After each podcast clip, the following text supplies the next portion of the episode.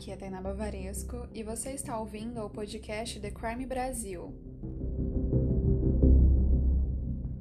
Oi, gente, tudo bem? Como eu contei para vocês no episódio passado, os membros ficaram responsáveis por decidir o episódio de hoje, né, dessa semana. E vocês já viram aí pelo título qual é, então vamos ao caso de hoje. A história do PCC. O primeiro comando da capital. A história a seguir contém descrições de crimes e não é indicada para menores de 18 anos.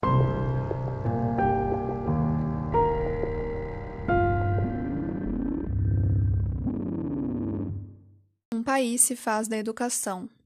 Quem planta arma colhe corpo no chão. Temos que acreditar nas favelas, nos cortiços. Chega de morrer por migalhas, de mofar em presídios. Essa é uma frase do grupo de rap Facção Central e eu achei muito apropriada começar esse episódio com ela.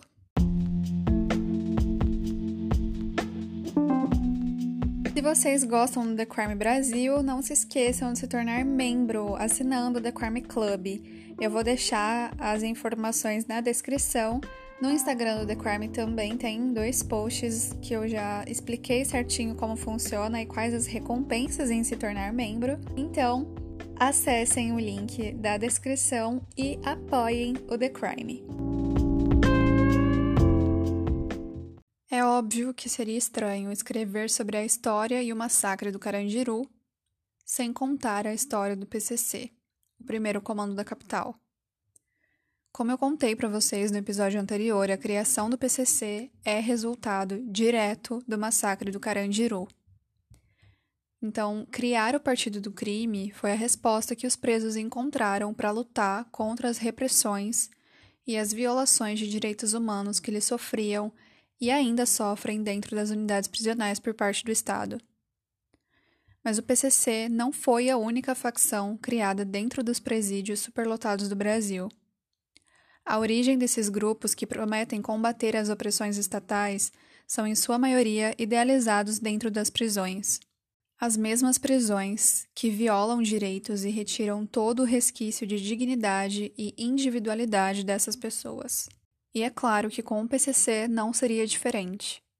No documentário do UOL PCC, primeiro cartel da capital, um antigo integrante do grupo Serpente Negra e ex-detento do Carandiru relata que o PCC é filho da Serpente Negra e conta que o grupo já lutava por melhorias na unidade e que desde antes de o massacre do Carandiru acontecer, a prisão já não tinha boas condições de cumprimento de pena.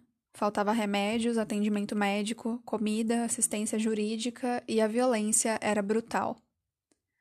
Todas essas questões contribuíram para o fortalecimento do crime organizado que visava inicialmente lutar contra essas repressões.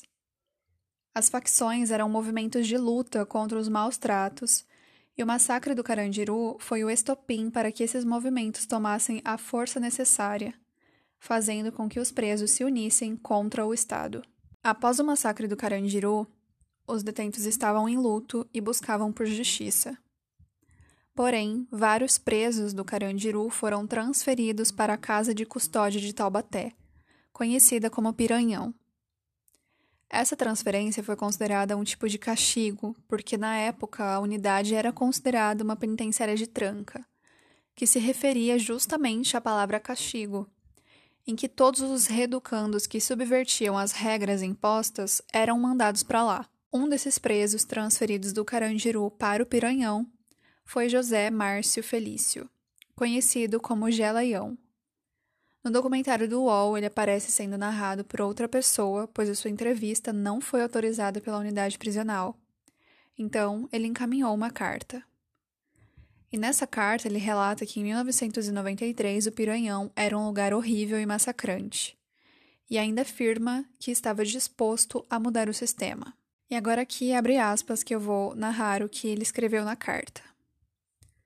Já não aguentava mais sofrer espancamento, ver preso morrer e os médicos atestarem laudo falso. Então resolvemos fazer uma bateria, para chamar a atenção da autoridade, como o juiz corregedor dos presídios, que na época era o doutor Ivo de Almeida.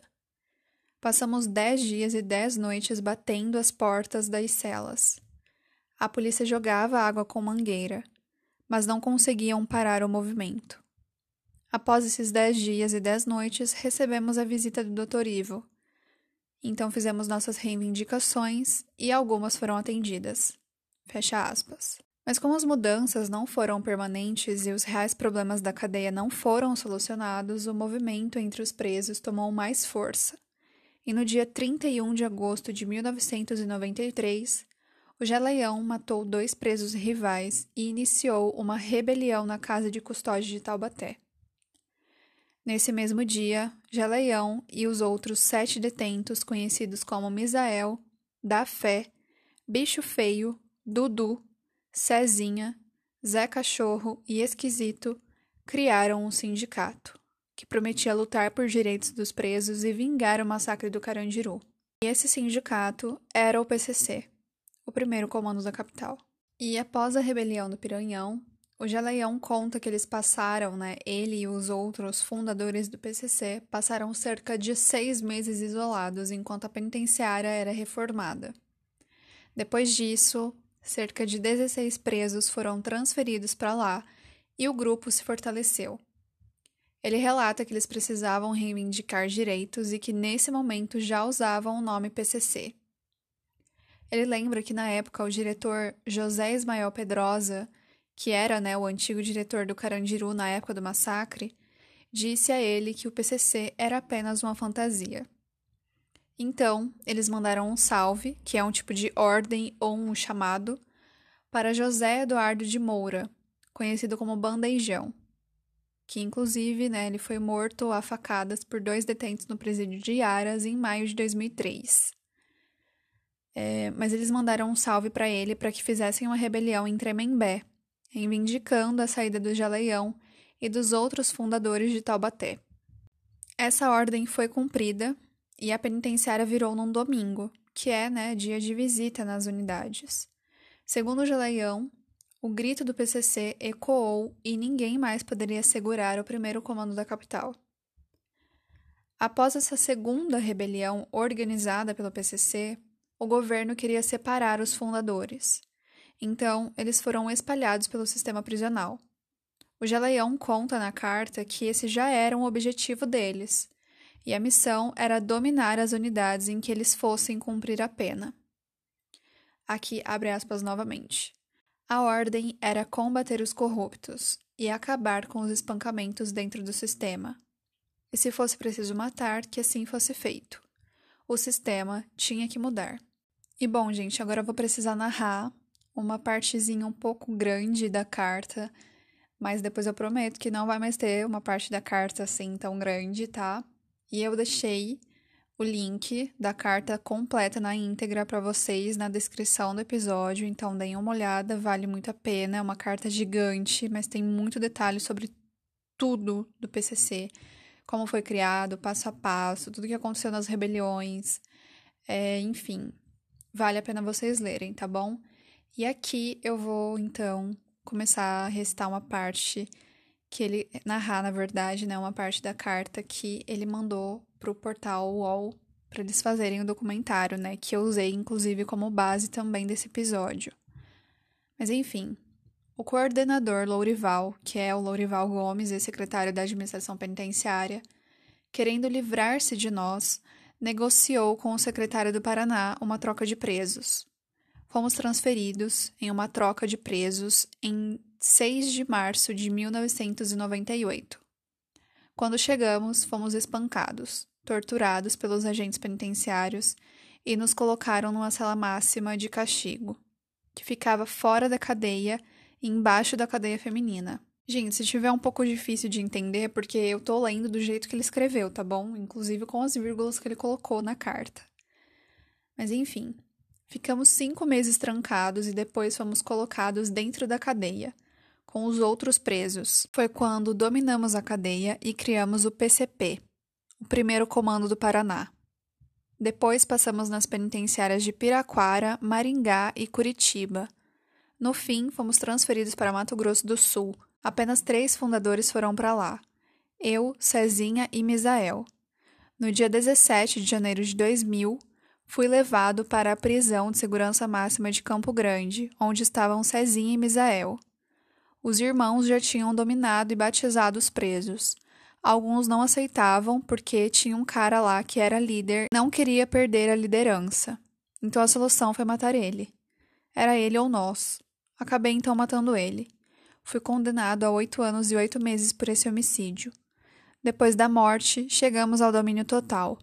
Chamamos todos e fundamos o primeiro comando do Mato Grosso do Sul. Depois de dominado o estado do Mato Grosso do Sul, fomos transferidos de volta para o Paraná. De lá fui para Papuda, em Brasília. Mas lá, chegando, não me aceitaram. Então retornei para Piraquara. Foi quando tentamos fugir. Num belo dia, rendemos 27 agentes e tentamos sair pela portaria. Nós já estávamos com apoio de fora, porém, por uma falha, houve um tiroteio e não conseguimos fugir. Ficamos com a penitenciária uma semana sob nosso domínio. Três presos e um agente penitenciário morreram. Negociamos com o ministro da Justiça, José Gregori, em Brasília, e conseguimos voltar para São Paulo. Fomos transferidos eu, Cezinho e Misael para o presídio de Avaré e o restante foi para Taubaté. Bom, após o retorno dos fundadores para São Paulo no início dos anos 2000, o PCC passou por uma grande guerra interna pela liderança do grupo, porque como eles ficaram longe do estado de São Paulo por alguns anos, outras lideranças no estado de São Paulo foram feitas, né?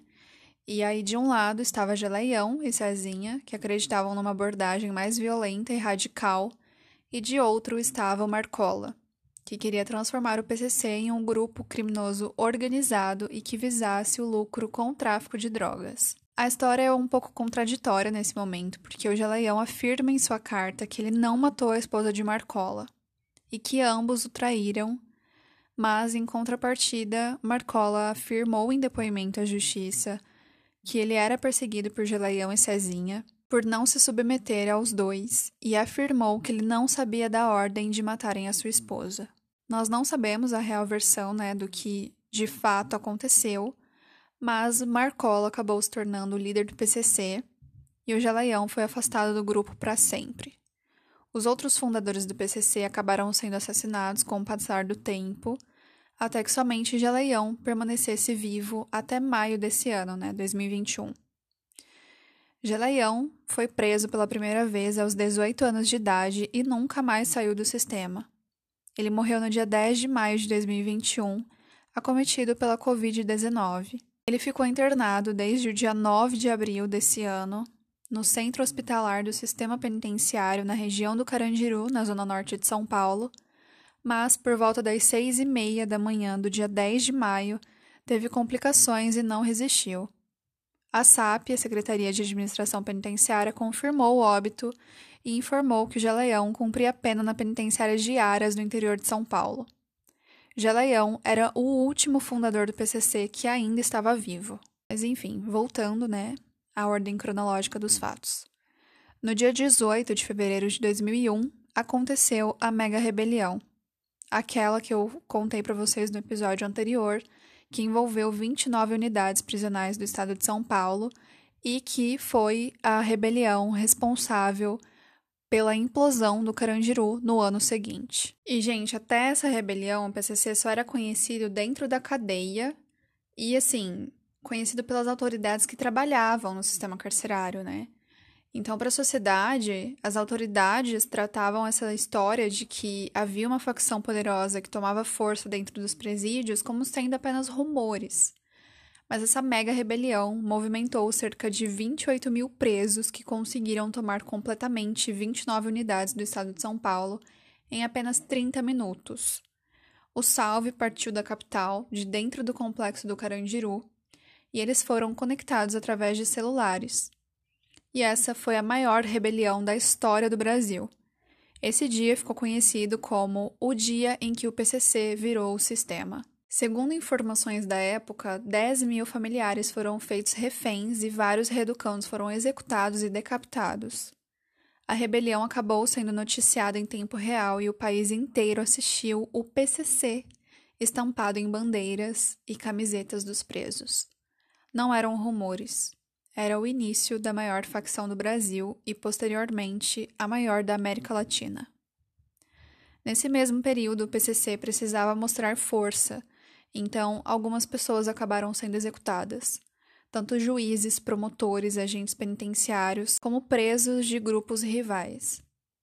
Segundo informações passadas no documentário, o juiz de direito José Antônio Machado Dias, conhecido como Machadinho, que era o juiz corregedor e também o responsável né, pela VEC, que é o juiz da vara das execuções criminais, foi assassinado em março de 2003 em Presidente Prudente.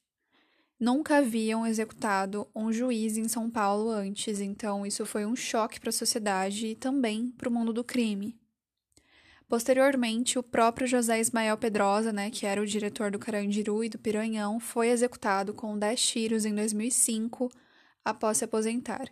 Depois desse período de tomada de poder, entre aspas, né, o PCC passou a realmente mudar o sistema carcerário.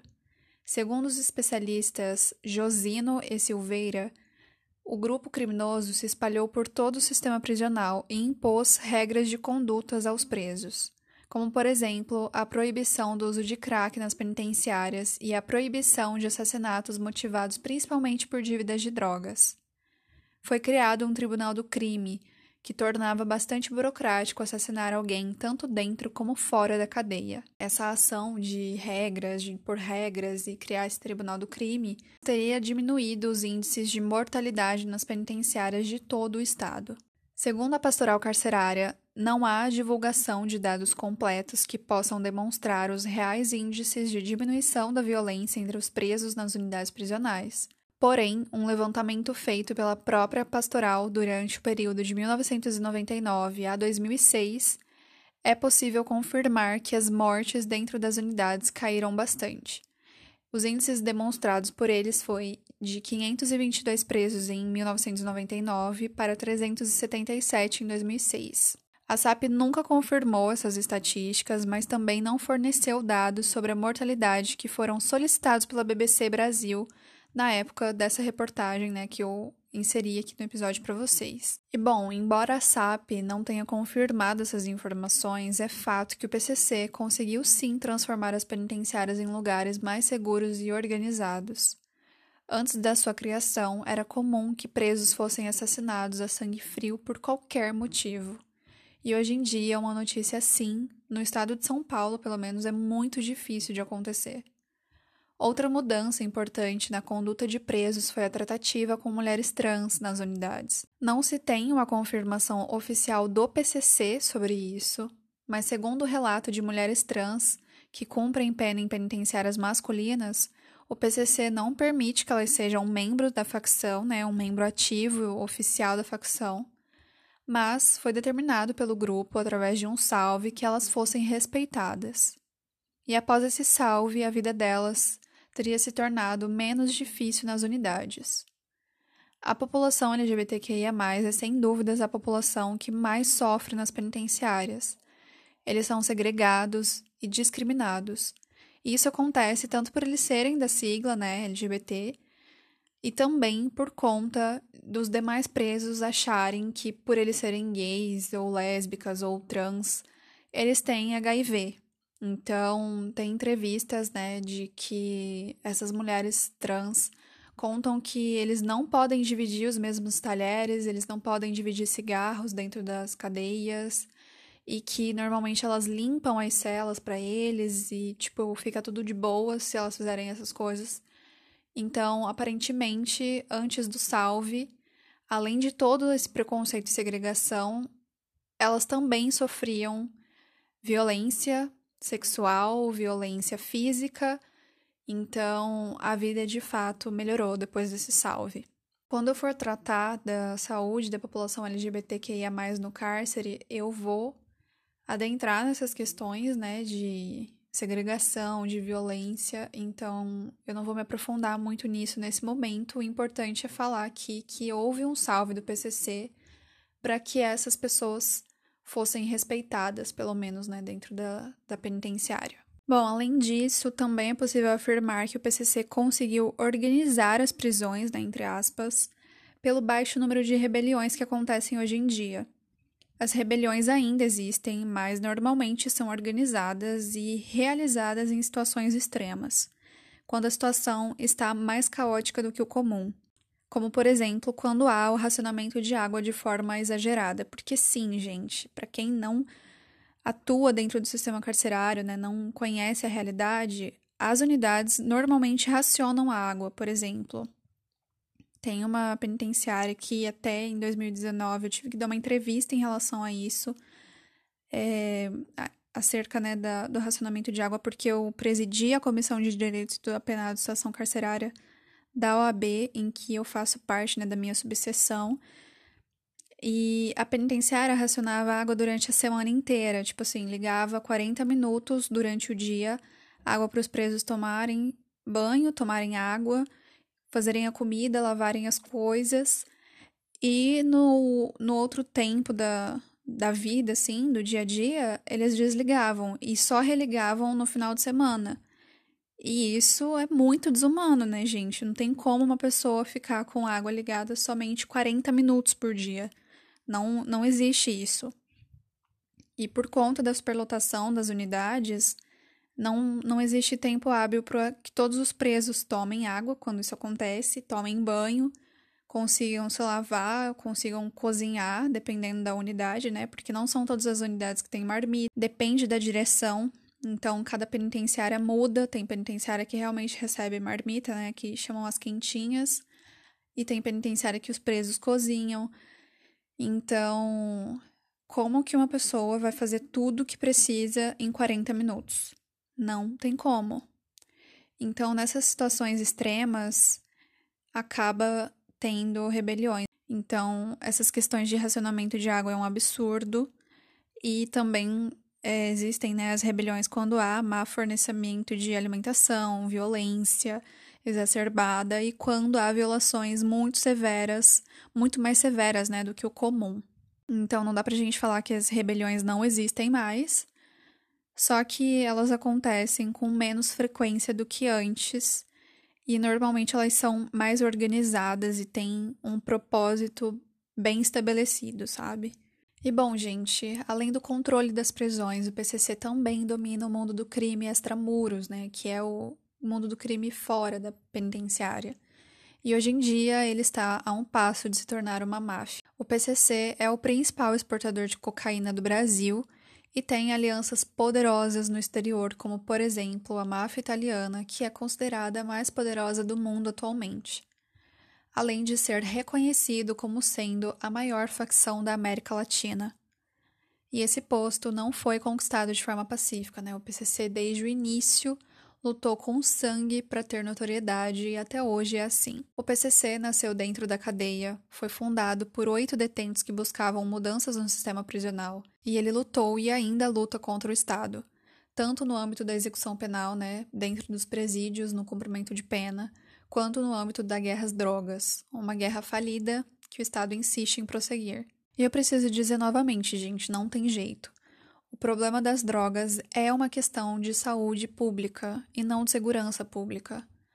A guerra não deveria ser contra as drogas em si, né? Deveria ser contra a pobreza, contra a falta de emprego, contra a desigualdade social e contra o racismo estrutural.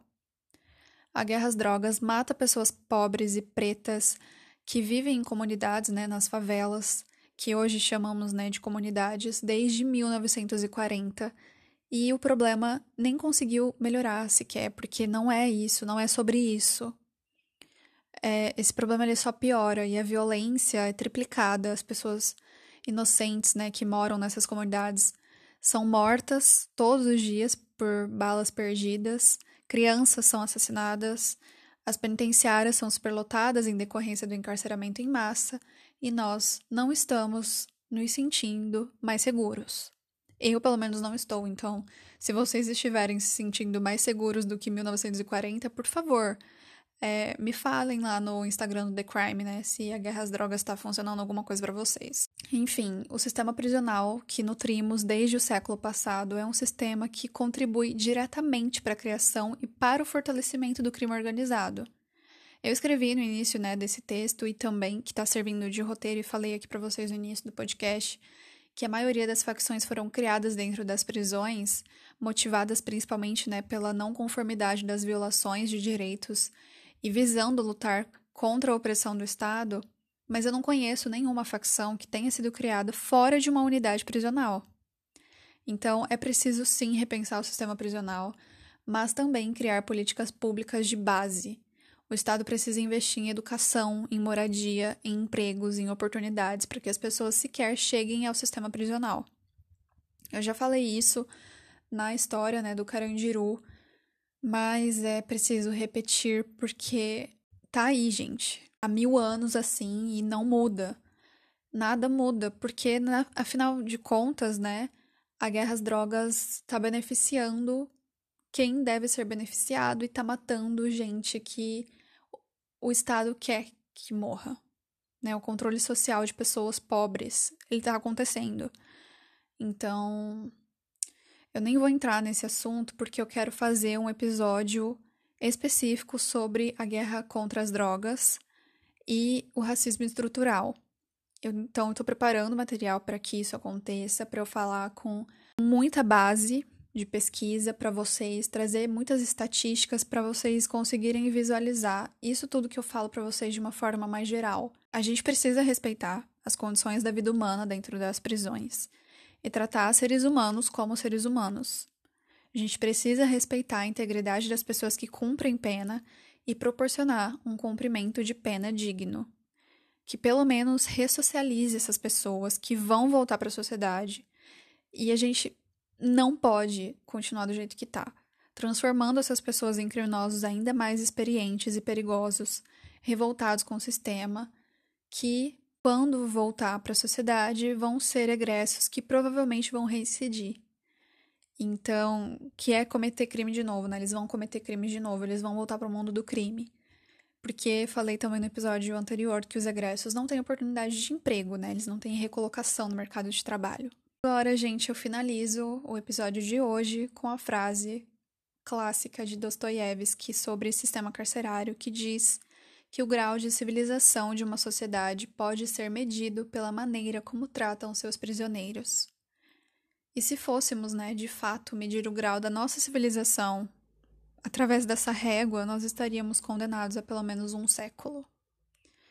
Porque as nossas prisões são péssimas e mostra justamente como nós fracassamos como sociedade.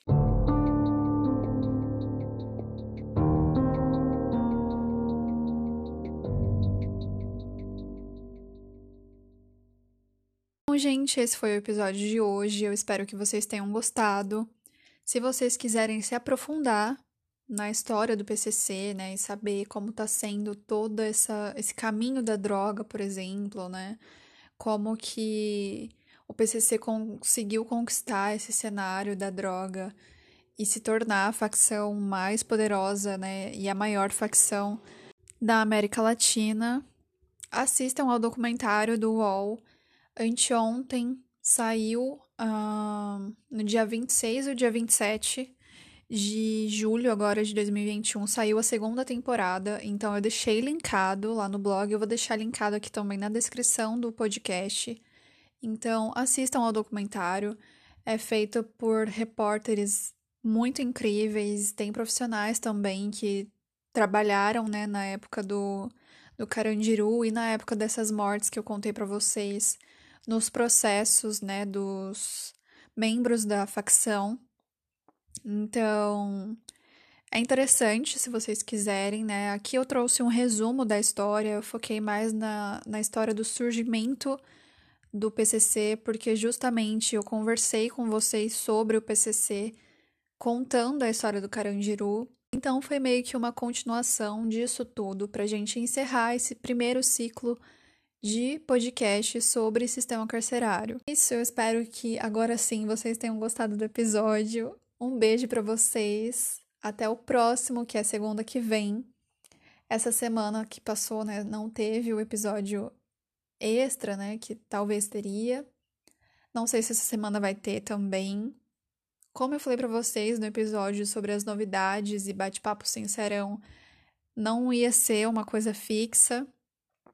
Então, Eu já tenho alguns convidados meio que encaminhados, a gente está tentando bater a agenda, já tem alguns assuntos legais sobre direito das mulheres, sobre estágio no Ministério Público na área criminal, né? Porque eu falei da minha percepção na defensoria, as minhas amigas falaram da defensoria também, então agora eu vou trazer um amigo meu que fez estágio no Ministério Público e que advogou ainda, né? Advoga às vezes em processos criminais, então vai ser bem legal para quem está cursando direito e quer fazer o estágio em órgão público, vai ser uma boa oportunidade de saber se quer Ministério Público, Defensoria Pública. Esse meu amigo também fez estágio na Justiça Federal, assim como eu, só que ele ficou na área criminal e eu fiquei na execução, né, fiscal, que não tem nada a ver com a área criminal. Então, é isso, gente. Aguardem os próximos episódios. Tem muita coisa legal vindo por aí no The Crime. Um beijo para vocês, se cuidem, boa semana. Espero que vocês tenham se vacinado. Eu me vacinei, graças a Deus, fiquei muito feliz, orgulhosa. E é isso. Um beijo para vocês. Tchau.